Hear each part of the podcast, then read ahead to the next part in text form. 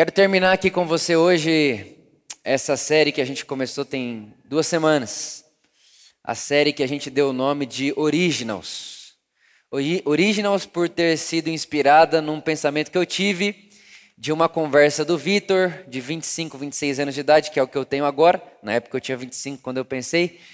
Uh, com o Vitor de 19, 20 anos de idade. Então, para você que talvez não saiba, quando eu tinha 19, 20, 21, 22 anos de idade, 23, é, eu rodei o Brasil inteiro pregando. Então, desde muito cedo, eu fui inserido dentro desse universo da pregação. E também, desde muito cedo, comecei a viajar e ir em diversas igrejas, diversas denominações, pregar. Em muitas conferências e todo esse negócio.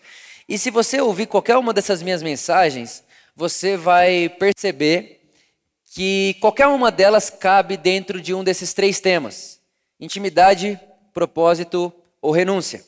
Então, no primeiro domingo dessa série, eu falei para você sobre intimidade. Então, o que, que o Vitor de hoje falaria com o Vitor de lá sobre intimidade? Na semana passada, falei para você sobre o que o Vitor de hoje falaria para o Vitor de 20 anos de idade sobre propósito. Inclusive, se você não viu a mensagem da semana passada, eu considero ela bem crucial para aquilo que a gente acredita, propósito. Por que existimos? Para quê? E para quem existimos? E hoje, para terminar, eu quero falar com você sobre o que o Vitor de hoje falaria com o Vitor de 20 anos sobre o assunto renúncia. E para isso eu quero utilizar o Paulo escrevendo para Filipenses no capítulo 2, versículo 5. Paulo escrevendo a Filipenses no capítulo 2, verso de número 5.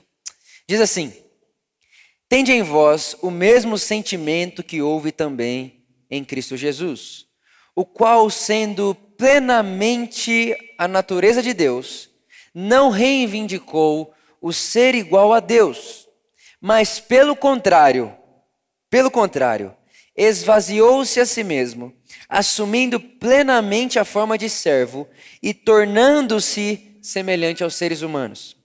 Assim, na forma de homem, humilhou-se a si mesmo, entregando-se à obediência até a morte e morte de cruz. Amém. Espírito de Jesus, você é quem pode fazer com que cada palavra falada e cada texto lido se seja palavra de Deus. Você quem pode vivificar tudo que é falado e escrito para que se torne Cristo Jesus. Então nós já te agradecemos porque certamente é isso que você fará. Obrigado por isso. Amém. Amém. A primeira coisa que eu falaria para o Vitor, de 20 anos de idade, é sobre um assunto que, sem dúvida nenhuma, ele nunca tinha parado para pensar. A primeira coisa que eu diria para ele é: Vitor, você precisa pensar antes de querer renunciar no tipo de renúncia que Deus fez. Deus foi a primeira pessoa a renunciar.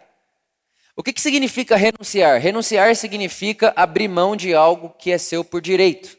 Então, você não pode renunciar o que não é seu. Então, você só pode renunciar a algo que é seu, que você tem direito de ter e que você poderia continuar tendo se quisesse. Então, renunciar é renunciar ou abrir mão de algo que você tem, que é seu e que você poderia continuar tendo. Isso é renunciar. E o Vitor, dos 20 anos de idade, ele nunca parou para pensar que Deus renunciou. Até porque, se você falasse isso para o Vitor de 20 anos de idade, o Vitor não ia entender muito essa ideia, não. Porque quem tem que renunciar na cabeça do Vitor de 20 anos não é Deus, é o homem. Na cabeça do Vitor de 20 anos de idade, quem tem que dar é, é o homem, não Deus. Então dizer a ele que Deus renunciou ia soar estranho aos ouvidos dele. Mas o que Paulo está deixando muito claro aqui para a gente é que Deus renunciou e renunciou muito. O que Paulo está dizendo para mim e para você é o seguinte: Vitor, por amor, tenho em vocês o mesmo sentimento que houve em Jesus. Então, Vitor, se você quer renunciar, se você quer viver uma vida de renúncia, renuncie do tipo de Deus, tendo em você o mesmo sentimento que houve em Jesus que, mesmo sendo Deus, não usurpou o ser igual a Deus ao que devia pegar-se. mesmo tendo direito de ser Deus e de continuar sendo o que sempre foi, ele não usurpou disso, ou seja, ele não quis utilizar-se disso, mas ele se esvazia desse direito e se torna homem. E como homem se faz servo, e como homem humilha-se a si mesmo. Irmãos, ninguém nunca humilhou Jesus. Quem humilhou Jesus foi ele mesmo. Ninguém pode humilhar quem já se humilhou. Jesus humilhou-se. Jesus não foi humilhado, ele humilhou-se. Foi ele quem fez isso daí. E é muito interessante essa expressão esvaziar-se, porque uma coisa que eu aprendi nos meus dois anos de casado é que amar é esvaziar-se. Amar é se esvaziar. Amar é se esvaziar para que caiba o outro, e é exatamente isso que Deus fez comigo e com você. Um exemplo muito simples para você entender é o seguinte: todo mundo aqui acredita que Deus está aqui, sim ou não? Deus está aqui agora, sim ou não? Ele está.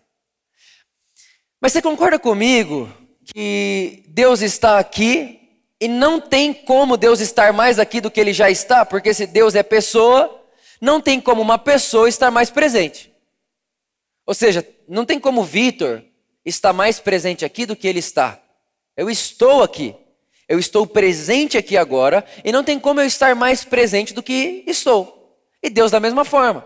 Mas a verdade é que existe a, existe a possibilidade ou existe uma forma de Deus se tornar mais perceptivo.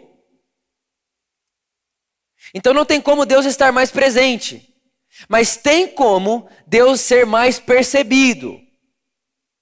Por exemplo, todo mundo aqui já participou de um momento, de uma experiência com Deus lá no seu quarto, ou numa comunidade, ou na celebração, que você começa a perceber Deus de uma forma tão diferente que você começa a chorar, que você se arrepia.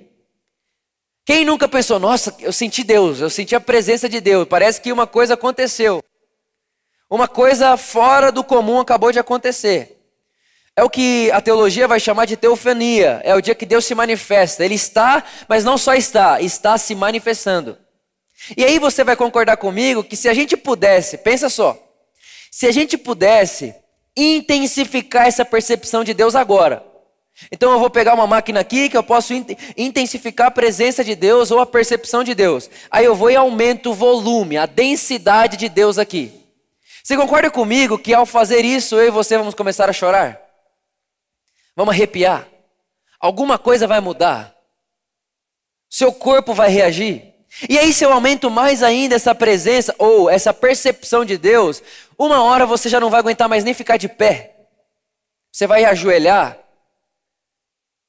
E aí, se eu continuar aumentando a percepção e a densidade de Deus aqui, vai chegar uma hora que a gente vai ter a mesma experiência que teve o apóstolo João lá em Apocalipse.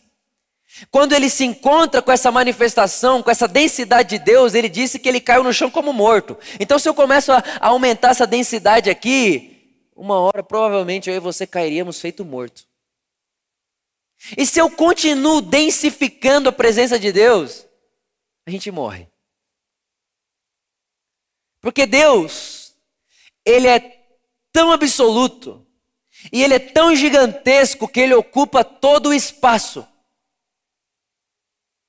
Por isso que para nós estarmos aqui, presta atenção nisso aqui que eu vou te falar, em nome de Jesus. Para nós estarmos aqui com a consciência de que Deus também está, Deus só pode estar aqui e ter espaço aqui para eu e você vivermos se Deus estiver esvaziado.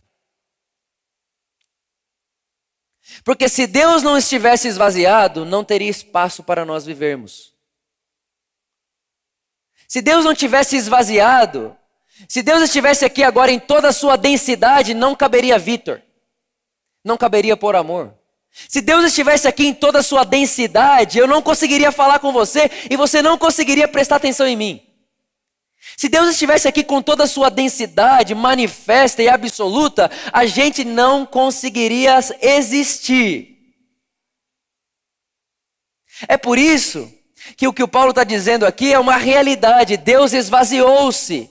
E no esvaziar de Deus está o espaço para que possamos viver. E quando você vem aqui em 1 Pedro, eu quero ler esse texto com você, talvez um dos meus textos favoritos da Bíblia. 1 Pedro, no capítulo 1, no versículo 18, o apóstolo Pedro diz o seguinte: Porquanto estáis cientes de que não foi mediante valores perecíveis, como a prata e o ouro, que fostes resgatados do vosso modo de vida vazio e sem sentido, legado por vossos antepassados. Verso 19: Mas fostes resgatados pelo precioso sangue de Cristo, como de cordeiro sem mácula ou defeito algum. Verso 20. Irmão, entende isso aqui, ó. Conhecido de fato antes da criação do mundo, porém revelado nesses últimos tempos em vosso favor. O que o apóstolo Pedro está dizendo para mim e para você não é só mais uma informação, é uma revolução. O que o apóstolo Pedro está dizendo para mim e para você é que antes da fundação do mundo, o Cordeiro de Deus já estava imolado. Antes do tic-tac do relógio, antes do tempo existir, Antes do haja luz, já havia cruz. A cruz no mundo histórico, presta atenção, a cruz no nosso mundo aconteceu há dois mil anos atrás. A cruz no tic-tac do relógio aconteceu há dois mil anos atrás. Agora, a cruz na eternidade aconteceu antes do haja luz. Então, o Gênesis, que é o princípio, não é Gênesis capítulo 1, versículo 1, no princípio criou Deus os céus e a terra. O Gênesis do Gênesis, o regênesis, o Gênesis do Gênesis, ou seja, o princípio do princípio, é a cruz.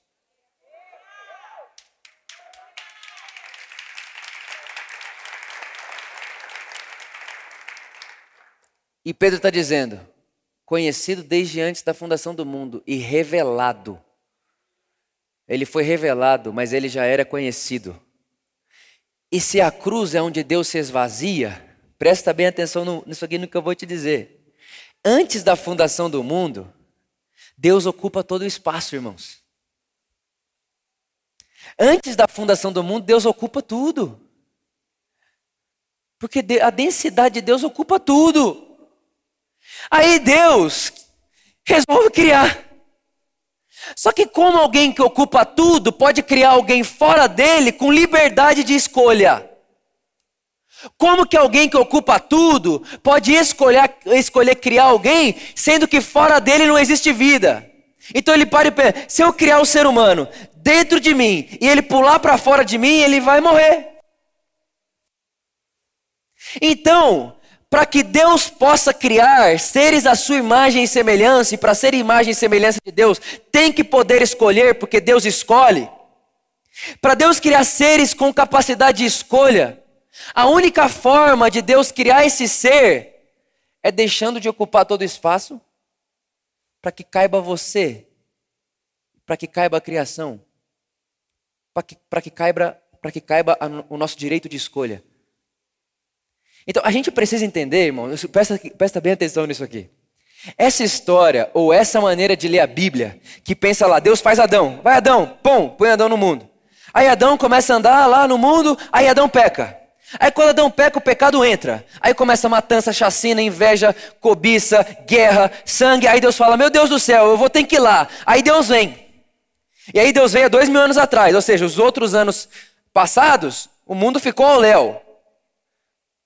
Aí tem gente que vai pensar que o Velho Testamento inteiro, é, eles, eles viviam desse jeito porque não tinha Cristo. Não! Eles já tinham Cristo. A diferença é que aqui o Cristo não tinha sido revelado. Mas ele já era uma realidade desde antes da fundação do mundo, porque só pôde haver luz, porque antes houve cruz. Esse é um princípio no mundo, irmãos. Por exemplo, você sabia que para você comer uma laranja, uma semente de laranja tem que morrer? Sabia disso ou não? É por isso que Jesus disse que se o grão de trigo não morrer, ele não produz vida. Só que aí a gente vai pensar que Jesus estava dizendo que o grão de trigo ia morrer na cruz histórica. Então, é, não, então Jesus morreu, o, o grão de trigo é Jesus e ele morreu há dois mil anos atrás. Não, porque é um princípio que Deus deixou muito bem estabelecido Para que haja fruto, precisa ter morte primeiro. A vida sai da morte. Por isso, Deus não morre há dois mil anos atrás. Ele se torna conhecido há dois mil anos atrás. Mas Deus morre antes da fundação do mundo, porque não tem como ter vida antes de haver morte. Então Deus morre e você nasce. E esse morrer é esvaziar-se, é dar espaço a você para que você possa viver. E é muito interessante que quando a gente pensa nessa lógica, Adão pecou, Adão caiu, aí o mundo virou caos, aí Jesus vem há dois mil anos atrás, morre, aí parece que daqui para frente até Deus converte. Aí Deus converteu, ó, depois de Jesus Deus mudou. Não. Depois de Jesus o que muda é a nossa consciência, porque aquilo que era verdade, mas oculto, se torna revelado. Mas Deus nunca mudou. Ele sempre foi o mesmo. E vou dizer mais: Jesus não tinha morrido ainda, presta atenção. Jesus não tinha morrido ainda. E se a gente acha que o que perdoa pecados é a morte histórica de Jesus, Jesus não poderia perdoar pecados enquanto vivo, só depois de ter ressuscitado. Só que mesmo vivo, Jesus dizia: seus pecados estão perdoados. Por quê? Porque Jesus tinha uma consciência de que o que morre para perdão de pecados não é o fato histórico, é o Gênesis de verdade. Antes da fundação do mundo, Deus esvazia-se antes da fundação do mundo, a cruz. Por isso, quando o mundo nasce, ele já nasce numa perspectiva para ser perdoado.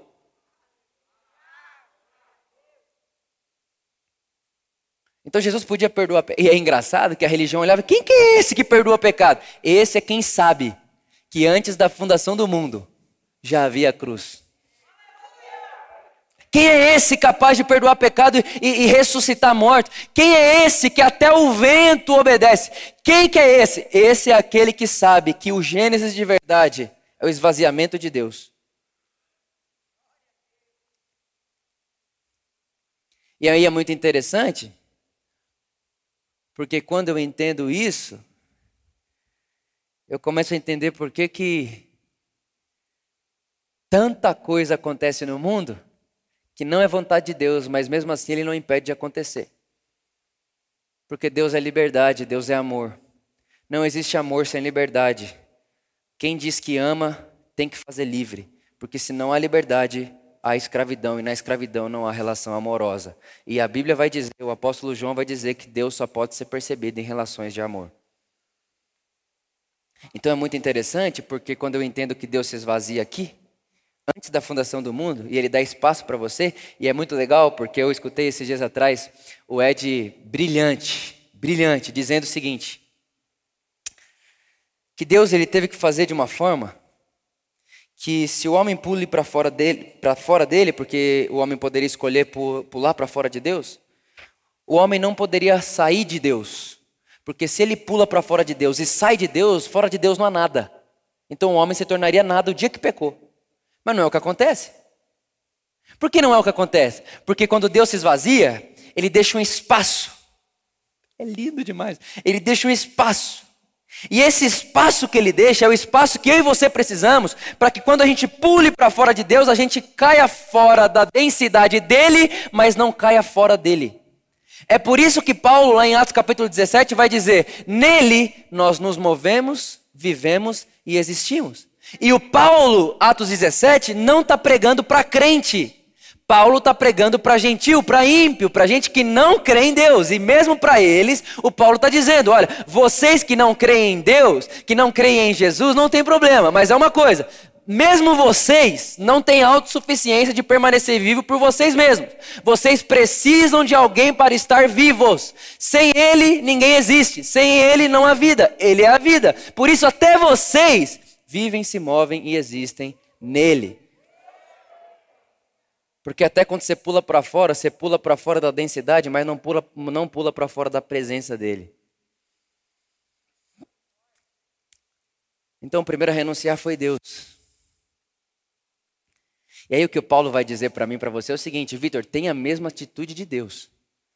Tenha o mesmo sentimento de Deus. Então renuncie da forma de Deus. E é muito interessante que você continua lendo Pedro aqui, no versículo 22, depois de falar sobre o Cordeiro conhecido desde antes da fundação do mundo e revelado a nós nos últimos dias, ele diz: Considerando, pois, que vocês têm a vida purificada pela obediência à verdade, que leva ao amor fraternal, não fingido, amai uns aos outros de todo coração. É muito interessante que o que Pedro está dizendo é o seguinte: primeiro, quando ele diz que nós fomos regenerados, presta atenção nisso daqui. O Pedro não diz para nós que o Cordeiro de Deus foi morto antes da fundação do mundo para livrar você do inferno. É isso que ele diz? Não. O Pedro não diz para nós que, olha, Deus, ele em Cristo, ele morre antes da fundação do mundo para você não viver no inferno para sempre, para você não queimar no fogo do inferno. É, ele não está escrito isso. Infelizmente, parece que se tornou comum a gente achar que Jesus morreu para a gente não ir para o inferno. Mas o que Pedro está dizendo é muito além do que isso. Muito além. Ele está dizendo que o Cordeiro de Deus, morto antes da fundação do mundo, ele morreu e nos resgatou de uma vida sem sentido. Está escrito, coloca para mim. Coloca para mim, por favor, o versículo 18. Porquanto estáis cientes de que não foi mediante valores perecíveis, como a prata e ouro, que foste resgatados do quê? Do vosso modo de vida vazio e sem sentido. Então Pedro está dizendo que o motivo do cordeiro antes da fundação do mundo estar morto é para que você e eu não vivamos uma vida sem sentido e uma vida sem significado, uma vida vazia. E aí, na continuação do texto, ele vai dizer: olha, e agora considerando que vocês foram purificados pela obediência à verdade, obediência à verdade, olha que interessante. Quando a gente fala de obediência, muitas vezes a gente leva a palavra obediência para um lugar moral para um moralismo, para um legalismo, aonde você precisa obedecer para Deus te amar, você precisa obedecer, obedecer para Deus te aceitar, você precisa obedecer para Deus ser a seu favor. E aí a obediência vira uma moeda de troca com Deus. Mas não é isso que a Bíblia nos ensina, não é isso que o Evangelho nos ensina. A verdade é que toda vez que Deus pede algo a você, presta atenção. Quando Deus pede algo a você, Ele pede algo a você para que você volte a ter a vida que teria antes de pecar. Porque o que desumaniza o homem é o pecado. Então Deus quer levar você de volta para o antes. Deus quer levar você de volta para a vida que você teria se o pecado não tivesse existido. E aí o que, que ele faz? Ele fala assim, ó, seja santo. E ele continua, porque eu sou santo. Então o que, que Deus está dizendo? Vitor, seja santo, não porque você precisa ser santo para mim te aceitar, mas seja santo porque eu sou santo. O que, que Deus está querendo fazer? Eu quero que você seja o que eu sou. Porque você nasceu para ser a minha imagem e semelhança. E quando você é e vive a vida que eu vivo, você é Vitor de verdade. Então, Vitor, Jesus vai dizer, Mateus capítulo 5, seja perfeito.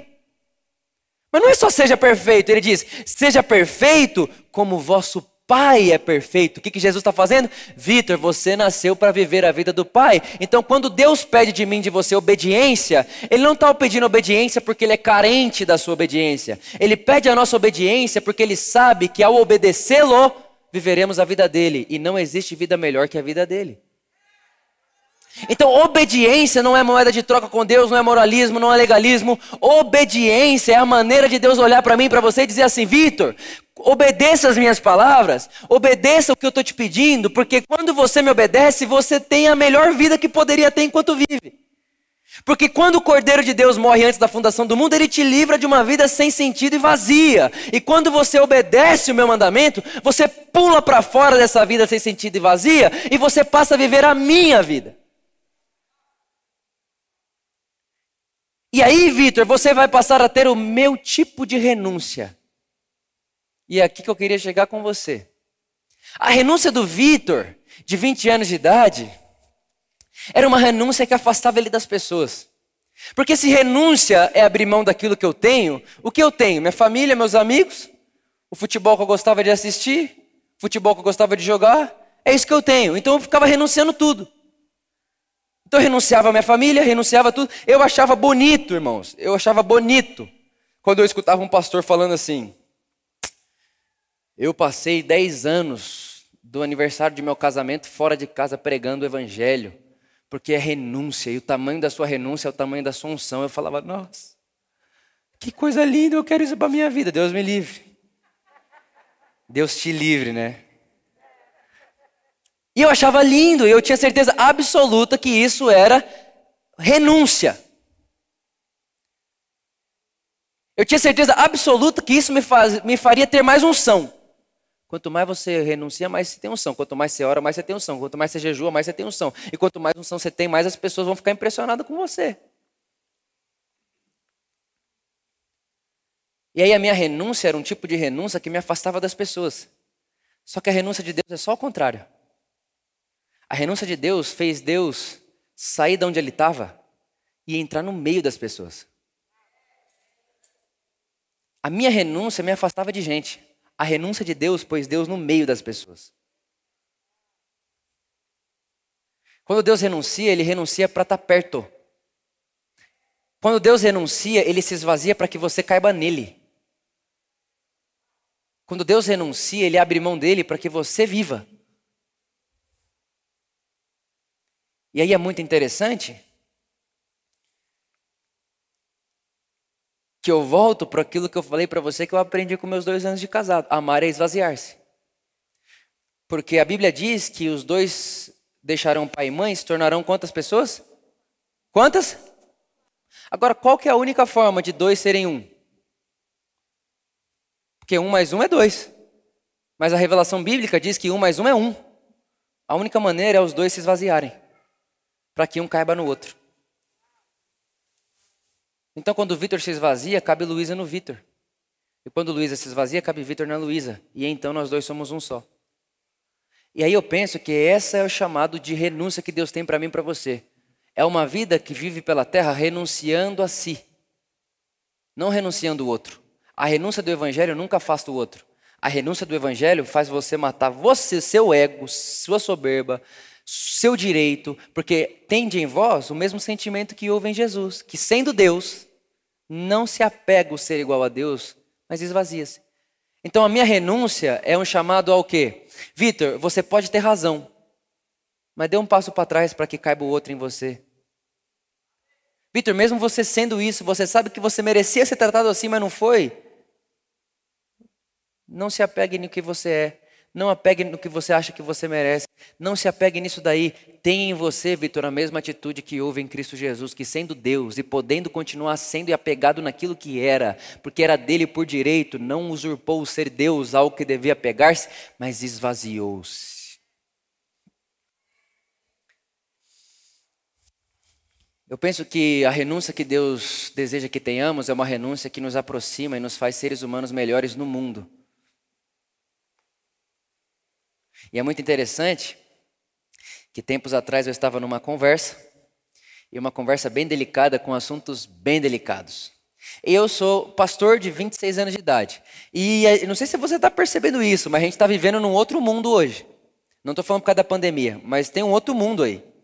O mundo de hoje não é mais o mesmo que cinco anos atrás. Há cinco anos atrás a gente era um mundo, hoje a gente é outro mundo. Outro mundo completamente diferente. E uma coisa que eu não vou abrir mão nunca na minha vida é de conversar com o meu mundo. Eu não tenho compromisso com o mundo passado, eu tenho compromisso com o meu mundo. Como eu posso conversar com o meu mundo? Então, por vários motivos e por várias vezes, eu tive que renunciar à minha vontade de ler teologia para ir ler coisas do meu mundo. Um exemplo simples.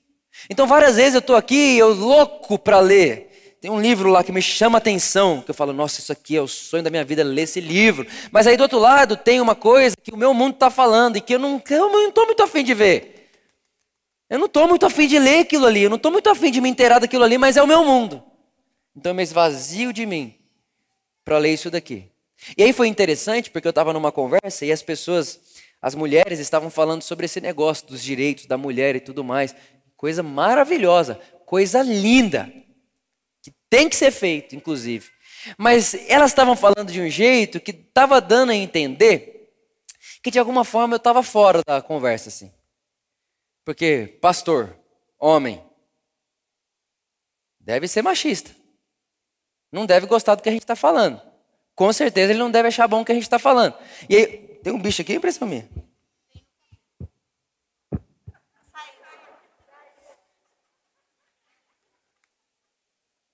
Que diabo, né? Vocês acham que diabo vem de chifre. Diabo vem voando. E aí eu tava lá e tal, eu tava me sentindo meio assim. Só que, irmão, eu tava num gás para entrar naquela conversa. Mas muito, eu tava querendo muito entrar. Tipo assim, dentro de mim eu tava assim, ó, vai, vai, vai, vai. E eu ficava, como que eu vou entrar nessa conversa? Como que eu vou entrar nessa conversa? Como que eu vou entrar nessa conversa? De repente, no meio da conversa eu falei, verdade. É verdade isso daí. Inclusive, tem uma mulher, e essa mulher que eu parei para ler, ela é tipo a mãe desse negócio todo aí.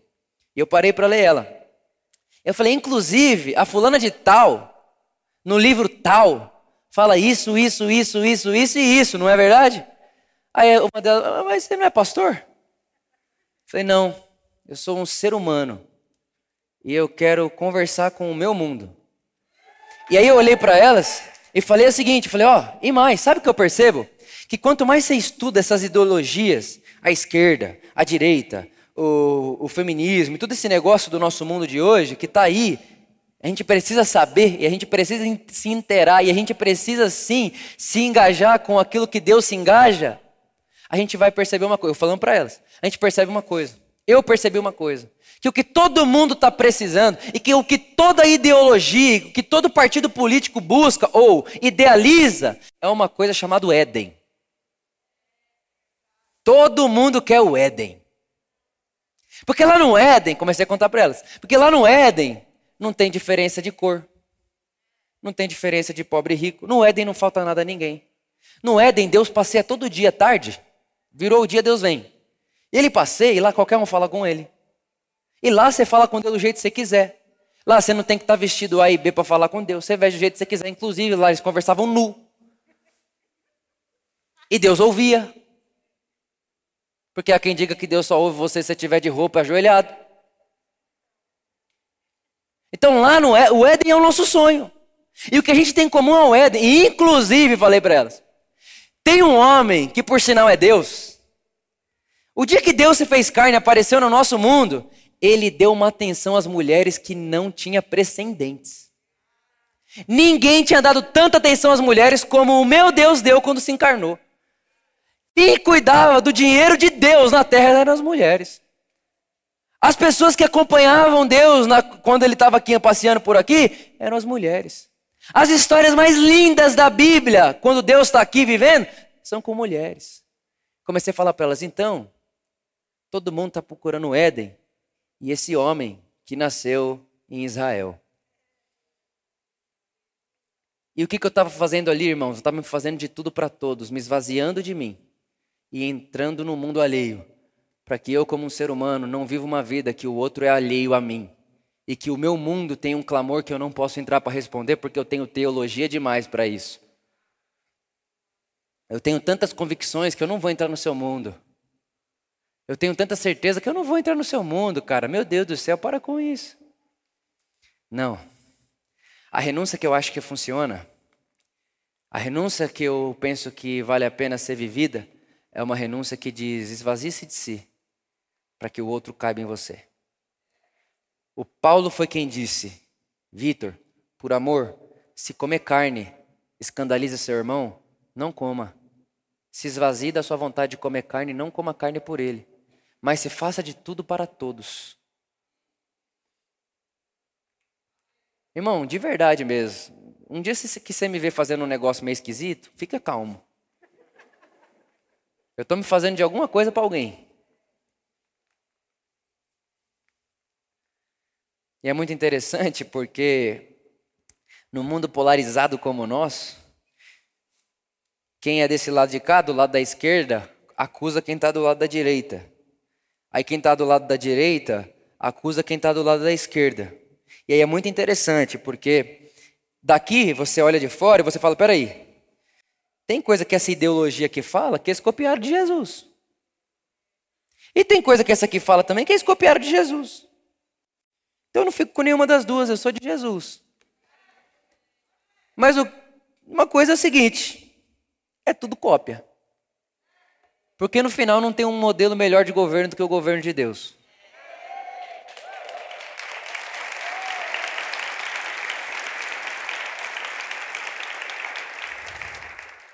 Então, sabe de uma coisa, irmão? Esvazie-se. De verdade, Meu Deus, não deixe com que o rótulo que você se define impeça você de ver o outro. Não deixe, ele voltou mesmo, você viu aí, né? É. Eu adoro quando ele está presente, ele conversa comigo. Não deixe com que a sua convicção impeça você de amar, porque a sua convicção passa, o amor não. Toda convicção acaba, porque vai ter um dia que você não vai viver mais de convicção, você vai viver de realidade. Mas quem ama, sobressai o túmulo. Não morre. O amor é eterno. Então, por favor, por amor, comunidade por amor, você que, você que de verdade, você fala, eu quero viver uma vida por amor, não viva de rótulos. Não viva separando pessoas em nome de ideologias. Viva uma vida para ser de tudo para qualquer um. Irmão, eu sou de tudo para qualquer pessoa. De verdade. Só nunca consegui me fazer de palmeirense, mas de tudo eu me faço. Brincadeira. Inclusive, o meu vizinho é palmeirense, por enquanto. E aí, um dia ele falou para mim: Nossa, cara, meu filho ama muito tal, o Palmeiras e não sei o quê. Eu falei: Cara, eu vou me esvaziar. Tem um amigo nosso que ele joga futebol lá no Palmeiras. Eu liguei para ele, falei, cara, eu vou mandar uma camiseta aí para você, você assina. Aí ele falou assim, Vitor, faz o seguinte, velho, pega o moleque aí, traz ele e o pai dele aqui no CT. A gente vai botar ele dentro do campo. Eu falei, não. É, mas aí eu posso ir junto? Ele falou, pode, mas você não vai vir de preto e branco, né? Eu falei, eu vou de preto. Aí a gente chegamos lá e tal. E eu me fiz também de palmeirense. Minha mãe faz de qualquer coisa. Eu só não quero passar pela vida sem conquistar alguém. Eu só não quero passar pela vida me fazendo fazendo com que as minhas ideologias me tornem mudo para alguém. Porque quando você coloca uma barreira entre você e o outro, você fala e ninguém te escuta. E de verdade, eu quero que o meu mundo me ouça. Porque eu realmente acredito que a mensagem do Evangelho que Deus colocou na minha boca e na sua merece ser ouvida. Então, o que eu tiver que fazer para qualquer pessoa, o que eu tiver que me tornar para qualquer pessoa, a fim de que alguém ouça boa notícia do Evangelho, farei. Porque o meu compromisso não é com o que eu acho da verdade. Meu compromisso é um só: aprender a amar. Enquanto eu estou vivendo nessa vida, acredito que todos estamos num caminho. E esse caminho é um processo de aprendizado ao amor como disse há duas semanas atrás, porque no final, o amor não é só um mandamento, o amor é quem estamos nos tornando. Deus é amor. E eu termino com esse testemunho de um grande homem. Ele teve uma experiência com Deus e na experiência ele se encontrava Jesus. É como se ele tivesse morrido e ele se encontrasse com Jesus. E aí ele estava cheio das obras dele no braço. Então tinha algo para todo lado. Ele é um conferencista mundial, viajou o mundo inteiro e tal. Abriu várias igrejas, então é um cara de muitas obras. E ele chega com esse tanto de obra nos braços e ele encontra Jesus e fala: Jesus, olha o tanto de coisa que eu trouxe para você e tal. E aí ele conta que Jesus não estava dando muita atenção para ele, não. E aí, quando ele terminou a afobação toda dele, Jesus olhou para ele e falou: Bob, eu vou te fazer a única pergunta que importa. Eu vou te fazer a única pergunta que você precisa me responder. Enquanto você viveu na terra, você aprendeu a amar? Enquanto você passou por lá, no caminho que você viveu, na jornada que você passou, você aprendeu a amar. Porque dessa porta para cá, Bob, amar é quem somos.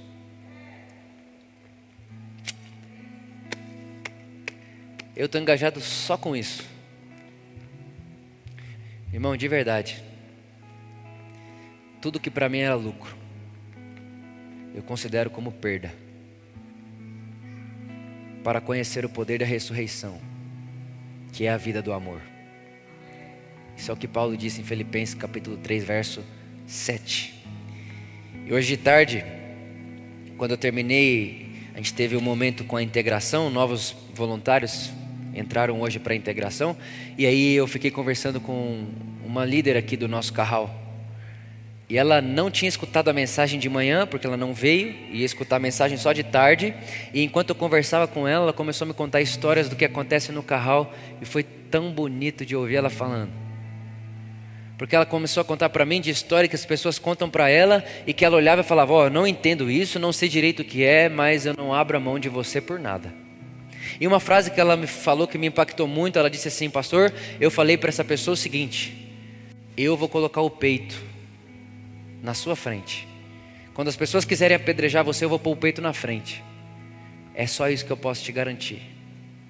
O que, é isso, irmão? Se esvaziar para que o outro caiba em você. Então, meu desejo para mim, para você e para nós é que no esvaziar do seu eu, o outro encontre espaço em você.